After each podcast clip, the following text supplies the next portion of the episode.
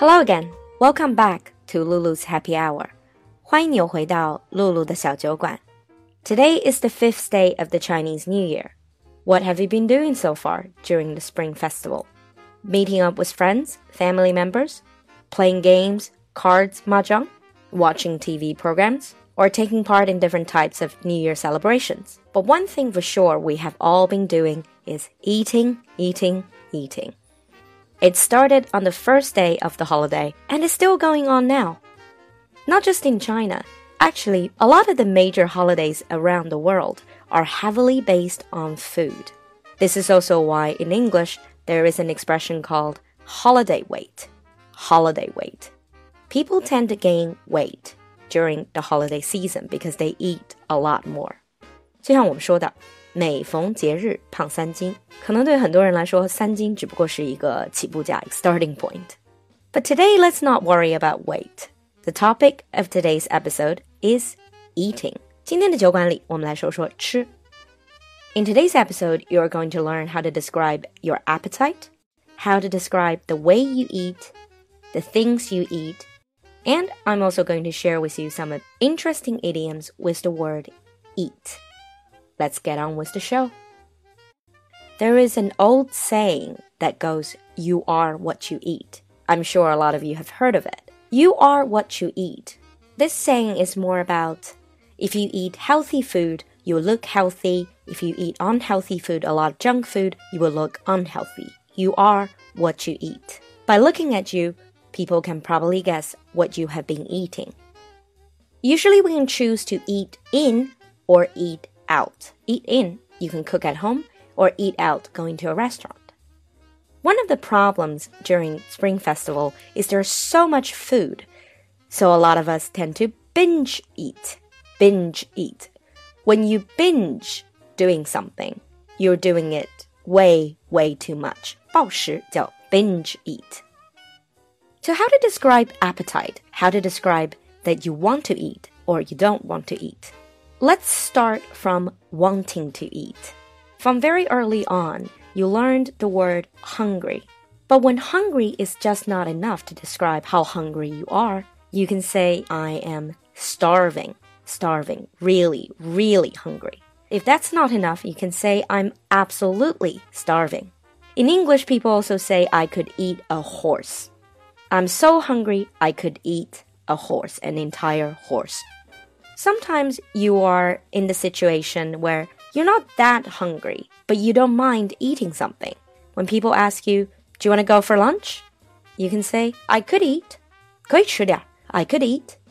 But you don't hear these expressions very often during Spring Festival. Most of the times, we have been eating a lot. So, how to describe I don't want to eat anymore? Of course, you can say I'm full. This is the most common one. To be more exaggerated, you can use I'm full up to my eyeballs. Your eyeballs, your eyes. There is no room in me at all. 已经撑得要漫出来了. In a more abrupt way, you can say I am absolutely stuffed. 塞饱了. I'm absolutely stuffed. Apart from these expressions, you can say I couldn't eat another bite. This is particularly useful if some of your family members, especially your mom, says, Oh, just have another bite. You can say, I couldn't eat another bite. When you're finished with food, you can also say, I am done, which means I no longer need food. 吃好了, I'm done. But be careful when you say I'm stuffed and I'm done. These two expressions are more direct. So be careful if you're invited to someone's house. In an English speaking situation, when they're offered food and they don't want to eat it, they would usually say, Thanks, but I couldn't eat another bite. Moving on to how do we eat? First, we would bite, and then we would chew, and then we swallow. And with very good food, we also savor the food. You would treasure the taste 去品味这种食物，savor the food. If someone eats too quickly, they don't have the time to savor the food. But these are just normal ways of eating. Sometimes we don't have much appetite. Then we nibble at things or pick at things. This means eating with small bites, very, very slowly. Nibble at or pick at. You can say with no appetite, she just nibbled at her food. The opposite side would be to wolf down. In Chinese, we say 狼吞虎咽. In English, the same. You use the word wolf. To wolf down, to eat very, very quickly, to eat a lot, and you swallow things whole without chewing much. For instance, we can say, Why did you wolf down that pizza so quickly? Why did you wolf down that pizza so quickly? Another similar expression would be stuff one's face. Remember, we said, I'm stuffed means I'm totally full. So to stuff one's face, use it as a verb, means you wolf down something until you're completely, completely stuffed. To stuff one's face, 胡吃海塞. Again, this is a very direct expression, so be careful when you use it. During Spring Festival, you can say, I have been stuffing my face all week. I've been stuffing my face all week. From how do we eat to what do we eat? I've got a few special requests asking me to do episodes on food. But it's very difficult to do actual food episode because there are just simply too many words. For those of you who have been in a situation where you had to explain Chinese food in English or had to read English menu in another country, you know what I'm talking about. There are so many words when you want to describe food. So a lot of people find it very difficult to translate food, or dishes from one language to another.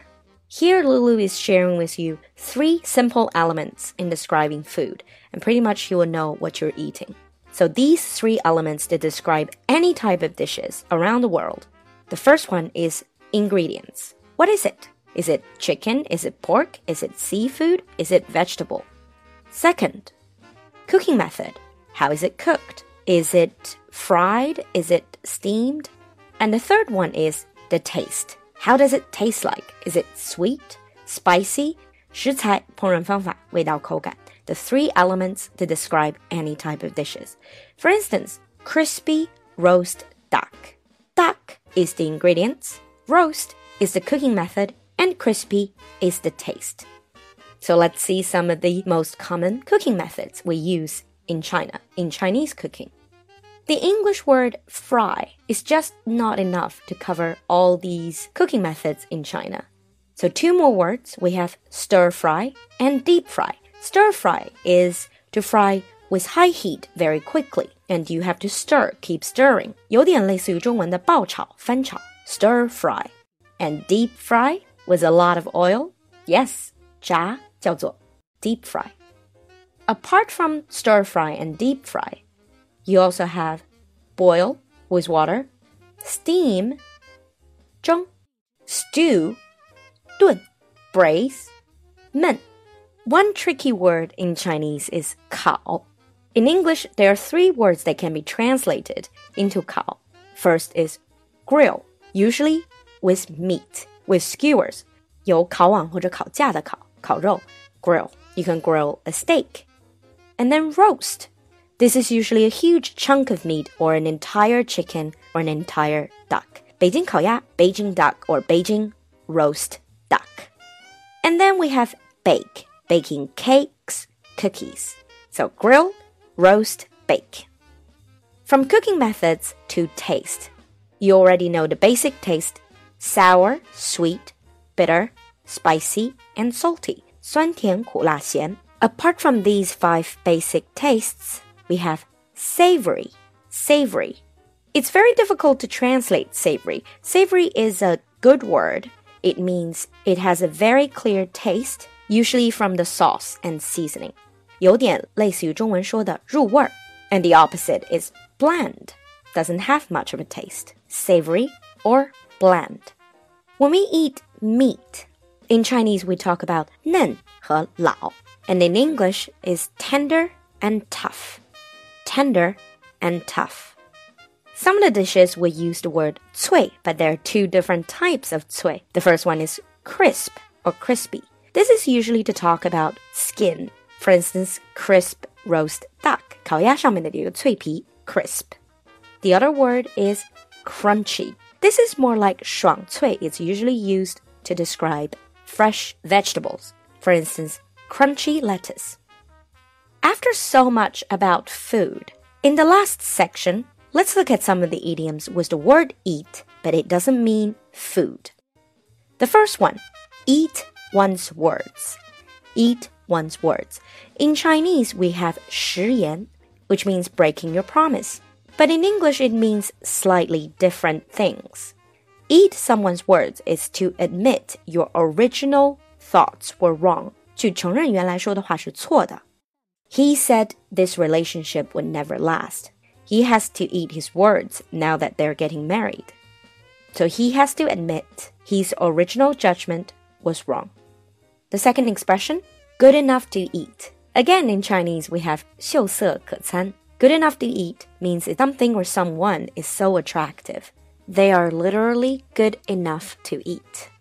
You can say she looks good enough to eat or he looks good enough to eat. And the last two expressions sounds pretty scary. The first one is eat someone alive. The other one is eat someone for breakfast. When you say someone can eat someone alive or eat someone for breakfast, it means the first person is so, so much stronger and they're so much more aggressive. So we would say, don't challenge him. He will eat you alive, or he will eat you for breakfast, or he eats people like you for breakfast. 吃了你都不够他塞牙缝的. He's so much stronger than you. So the three idioms eat one's words, good enough to eat, and eat someone alive or eat someone for breakfast. To end today's episode, I would like to give you a little bit of a homework. We have learned three elements to describe different types of dishes. So I'm going to give you six very common Chinese dishes, and it's your turn to try to explain them in English using the three elements. Remember, it's not a translation exercise, so do not do word for word translation. Focus on the ingredients, the cooking method, and the taste. 这六道菜分别是 Number one 麻婆豆腐，Number two 辣子鸡丁，Number three 西芹炒虾仁，Number four 蒜蓉蒸扇贝，Number five 松鼠桂鱼，Number six 牛肉馅饼。You can also find them in the text. I'll be waiting for your answers in the comment section. A special thanks to my new sponsors. 最后还是要特别感谢一下新的赞助和打赏。They are PJ6HWCFEU，哈哈哈哈哈哈，饿了， 不知道是谁，老骥伏枥，Dennis One，Vuitton Two O，and 乐水乐山水。Thank you all for your support. I hope you enjoyed today's show. I'll see you next time. Bye.